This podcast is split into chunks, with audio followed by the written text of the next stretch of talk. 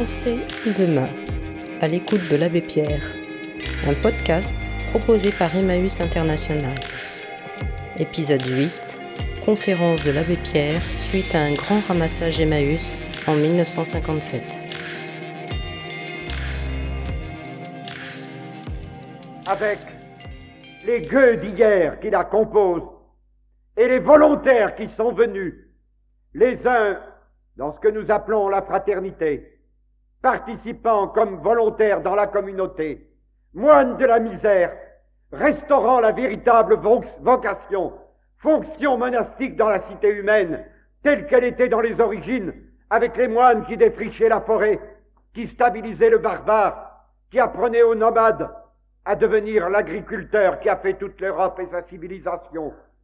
Moines non plus sélects, séparés, loin et loin de la souffrance humaine, les petites communautés toutes pauvres, ne voulant pas vivre dans de grands immeubles, dans de grandes splendeurs, mais voulant vivre, pauvres et travailleurs, d'une manière semblable à la manière dont vivent les gens ordinaires et les petites gens, les pauvres gens, moines de la misère, voulant vivre au milieu des communautaires, voulant s'y engager pour leur vie entière, et enfin, troisièmement, volontaire temporaire, volontaire temporaire venant s'engager comme on s'engage quand c'est la guerre.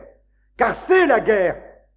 C'est la guerre contre la misère absurde, contre la misère criminelle, contre la misère face à laquelle notre indifférence à la fois constitue un suicide et une damnation pour nous, damnation temporelle de nos civilisations, damnation éternelle de chacune de nos personnes, parce que nous ne savons pas aimer, parce que nous ne savons pas regarder. Volontaires qui viennent s'engager temporaire pour un an, pour deux ans, comme ils ont accepté de faire un service militaire. Est-ce que ce n'est pas quelque chose de fantastique? Ce fait que tous, quasi tous, sauf un nombre minuscule d'objecteurs de conscience. Mais est-ce que ce n'est pas fantastique que tous ou quasi tous, moi comme vous, nous ayons accepté, nous acceptions de donner l'heure venue, un an, deux ans les meilleurs de notre jeunesse. Pourquoi faire? Pour le service militaire, c'est-à-dire quelque chose dont la nature est telle que nous prions le bon Dieu tous les jours, que ça ne serve à rien. Nous donnons un an, deux ans de notre vie pour cela dont nous savons que dans la meilleure hypothèse, si tout va bien, ça ne servira à rien. Et dont nous savons que si malheureusement, et, et dont nous savons, et dont nous savons que si par malheur, cela devient un jour nécessaire. Cela en fait cassera tout. Cela protégera peut-être, et en tout cas démolira sûrement. Donc, nous donnons un an, deux ans de notre vie, sans discuter, pour quelque chose qui, dans toutes les hypothèses, est négatif. Dans la meilleure hypothèse, ça ne sert à rien. Et dans la moins bonne hypothèse, c'est défensif ou c'est destructeur et nous l'acceptons. Mais est-ce que ce n'est pas fantastique? Qu'acceptant cela, nous ne soyons pas capables, lorsque nous avons acquis notre âge d'homme, terminé notre éducation, notre formation intellectuelle ou professionnelle, est-ce que ce n'est pas fantastique que nous ne soyons pas capables, spontanés, volontaires, de nous lever, disant entre fiancés, attendons, Attends-moi une année, disant à la profession, dans un an je commencerai. Mais venant un an, deux ans volontaires, travailler gratuitement, comme pour le service militaire, car quand c'était la guerre, on ne demandait pas une augmentation lorsqu'on recevait l'ordre de partir pour un combat dans lequel on savait que neuf sur dix se feraient tuer est-ce que nous ne serons pas capables d'un volontariat identique, nous faisant nous lever pour venir donner un an ou deux de notre jeunesse pour les tâches ordinaires et sacrées de la paix, pour bâtir, pour loger, pour soigner, pour donner du travail, pour enseigner, pour nourrir les multitudes de nos frères humains qui souffrent tant à travers le monde entier. Oh, voyez-vous, tout le secret est là. Lorsque des hommes d'État viennent me trouver, je ne peux leur répondre que cela. Tant qu'eux ne seront pas renés parmi nous, ces volontariats temporaires et ces vocations de ceux et de celles résolus à donner leur vie entière dans cet amour de participation à la condition de ceux qui souffrent, alors vous serez incapables de conduire à bien vos sociétés, car vous serez incapables de faire qu'elles soient commandées par ce qui est leur mode d'emploi, par la nature même qui est en elles, par la volonté de Dieu, parce que vous serez incapables de faire qu'elles soient régies par la loi des lois qui veut que les plus souffrants soient servis les premiers. C'est cela, voyez-vous, les dimensions des problèmes du monde aujourd'hui, à partir de quelque chose d'infime, quelques pauvres malheureux qui fouillaient des tas d'ordures, et moi parmi eux, il y a huit ans, quand nous commencions, avec un forçat qui tentait de se suicider au retour du bagne, et que je recueillais, et avec quelques autres désemparés, lorsque nous commencions dans cet infiniment petit, ridicule, face aux problèmes mondiaux que comme parlementaire, que comme président du mouvement fédéraliste mondial, j'avais connu en parcourant tant de lieux du monde. C'était tellement dérisoire, le temps que je perdais au milieu de ces hommes.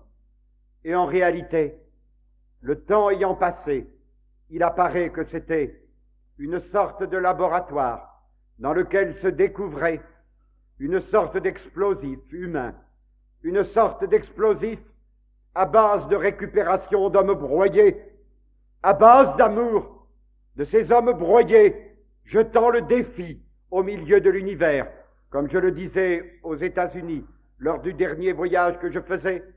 Je leur disais, je ne viens pas vous demander votre argent, gardez-le, car tant que vous n'êtes pas capable de vous donner vous-même avant de donner de l'argent, vous faites plus de mal à travers le monde entier que si vous ne donniez pas cet argent.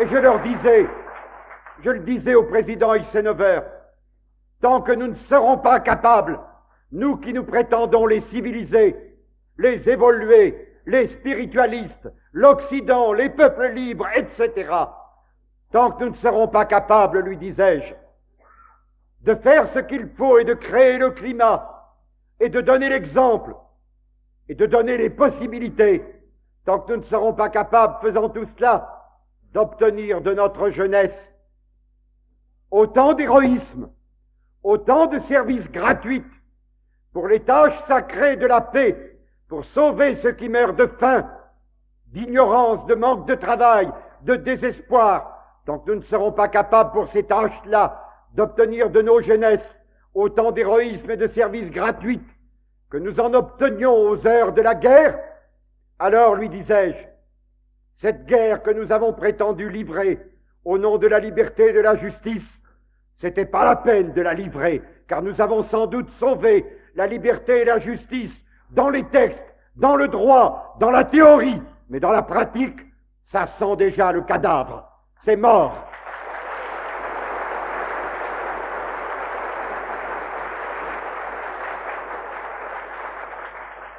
Il y a eu des temps de l'histoire où l'on a vu pour des croisades pleines d'équivoques, où l'on a vu, pour des croisades où se mêlaient les plus nobles élans de l'âme, et aussi les plus sordides des passions humaines, et les plus sordides des calculs mercantiles.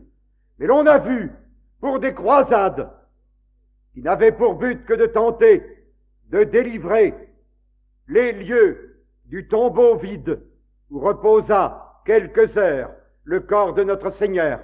On a vu pour ces croisades se lever des dizaines et des dizaines de milliers d'hommes à travers tout le monde de l'époque. Est-ce que dans notre temps, pour libérer non pas le tombeau vide où reposa quelques heures le corps de notre Seigneur, mais pour libérer ces deux milliards d'images de Dieu, de présence de Dieu parmi nous, que sont nos frères humains. Est-ce que pour cela, nous ne serons pas capables de lever des croisades égales et cent fois plus grandes pour la seule guerre juste, pour la seule guerre légitime, pour la seule guerre qui puisse servir à quelque chose, pour la guerre contre la misère. Oh, voyez-vous, mes amis, la présence d'une petite communauté de pas grand-chose parmi vous, c'est cela qu'il faut qu'elle engendre au-dedans de vos âmes, se rappelle de toutes les heures, de tous les jours. Il faut que quand vous passerez, vous verrez passer un camion avec le pauvre mot Emmaüs. Emmaüs, c'est-à-dire un petit village de la Palestine sur le chemin duquel des hommes désespérés, fuyant la police dans la peur, désillusionnés, après avoir cru au miracle et après avoir vu tout briser, effondrer, retrouvèrent soudain l'espérance parce que leurs yeux, au-delà de la désillusion, enfin s'ouvraient sur la vérité. Emmaüs, c'est le nom de ce petit village où ces hommes lâches, fuyards, apeurés, tout d'un coup sont devenus d'autres hommes, et de la banlieue où ils étaient, ont rebroussé chemin, n'ayant plus peur de rien, et sont rentrés dans la capitale, et sont devenus ferments parmi les autres, dans les disciples qui allaient commencer bientôt, à travers l'univers entier, à lancer le grand cri de la loi des lois, tu aimeras le prochain comme toi-même, c'est-à-dire tu le serviras avant toi tant qu'il est moins heureux que toi, c'est-à-dire tu serviras le premier le plus souffrant. Quand vous verrez passer ce nom d'Emmaüs, qu'il fasse murmurer inlassablement au-dedans de vous ces simples petits mots, et les autres, et les autres, et les autres, et les autres de l'univers entier. Oh mes amis, que ce soit par amour, et que ce soit aussi par intelligence, car vous aimez vos petits-enfants. Dites-vous que c'est déjà une certitude, alors que vous avez lutté et vous rêvez légitimement que la vie de vos petits-enfants soit meilleure que celle que vous avez eue, qu'ils ne connaissent pas les horreurs que nous avons connues, et qu'ils aient plus de prospérité que celle que nous avons. C'est déjà une certitude que leur vie sera peut-être merveilleusement belle, mais qu'elle sera certainement traversée par de terribles épreuves et qu'ils ne connaîtront pas les prospérités sur lesquelles vous avez vécu, ni les prospérités ni les sécurités si dérisoires dans lesquelles nous avons cru vivre. C'est déjà trop tard pour que pour les petits que vous aimez soit réalisé votre rêve de leur donner une vie meilleure que la vôtre. Ils auront peut-être une vie très belle, elle sera sûrement avant qu'ils soient des hommes, avant vingt ans, avant dix ans peut-être. Elle sera sûrement tout autre de celle que nous connaissons présentement. Il a suffi qu'un homme se lève, nous raillant, pouvant nous éclater de rire à la figure, cynique, cynique, simplement dans la façon dont il imite les exemples dont toutes les puissances lui ont donné le spectacle au cours des siècles, tant qu'elle pensait être assez forte pour pouvoir se le permettre. Il a suffi qu'ironique, cynique, un homme éclatant de rire, refuse de considérer le bien commun, ce que nous appelions le bien commun, et qui était à vrai dire d'abord notre bien, pour qu'aussitôt nos puissances se trouvent chancelantes, que nos autos, nos joujoux de luxe se trouvent bloqués dans nos rues, et que nous nous demandions avec quelque angoisse ce qui allait se passer, et s'il allait falloir déclencher la guerre générale pour essayer de sauver de l'essence, c'est-à-dire pour la détruire. Et pour éviter cela, nous nous trouvons dans les impasses où nous sommes. Et ce n'est qu'un tout petit commencement, ridicule, dérisoire jeu d'enfant à côté de tout ce qui gronde. L'on me demandait de partir pour tel de ces pays du Proche-Orient dans quelques jours. J'arrive d'Afrique du Nord où j'étais il y a quelques semaines. Samedi, on me demandait de me rendre dans deux mois en Extrême-Orient. Et c'est sans cesse que les échos nous parviennent pour peu que l'on se tienne informé de ce formidable déséquilibre qui est produit à une vitesse vertigineuse. Vos petits, s'ils ont une vie heureuse, et c'est possible qu'ils l'aient, ce sera d'un bonheur qui sera sans aucun rapport avec le nôtre. Et s'ils ont une vie heureuse, ce sera seulement parce qu'ils auront su aller vers un bonheur infiniment meilleur que le nôtre, parce qu'ils auront su aller vers le bonheur de n'accepter d'être heureux qu'en travaillant à ce que tous soient heureux. Ce n'est qu'alors qu'ils connaîtront et de la paix et de la joie. Oh, voyez-vous, en terminant, je ne puis rien autre vous dire que cela. Vous, papas et mamans, éducateurs, instructeurs, instituteurs de quelque école que ce soit, prêtres, responsables de quelque puissance spirituelle que ce soit, ouvrez les yeux de vos enfants, de ceux qui vous sont confiés, que toutes nos églises aient la carte du monde, et la carte des détresses du monde, et la carte du quartier dans lequel se trouve la paroisse, et l'emplacement des détresses, et la photographie des souffrances de l'homme, et sur un autre panneau à côté, les photographies croissantes et se multipliant de ce que l'on aura fait pour que cessent ces souffrances et pour que de la joie soit donnée enfin à ceux qui n'en connaissaient point. Que toutes nos écoles soient ainsi, que tous les hôtels de ville et toutes les mairies, à l'heure de la délibération du conseil municipal, donnent en premier la parole à celui parmi les édiles qui est le responsable non pas des embellissements de la ville, qui ne profitent qu'à ceux-là qui déjà sont heureux, et donne la parole d'abord et tout le temps nécessaire à celui qui est le responsable de la lutte contre tout ce qui reste de misère dans la cité. Ce jour-là seulement, nous serons des civilisés.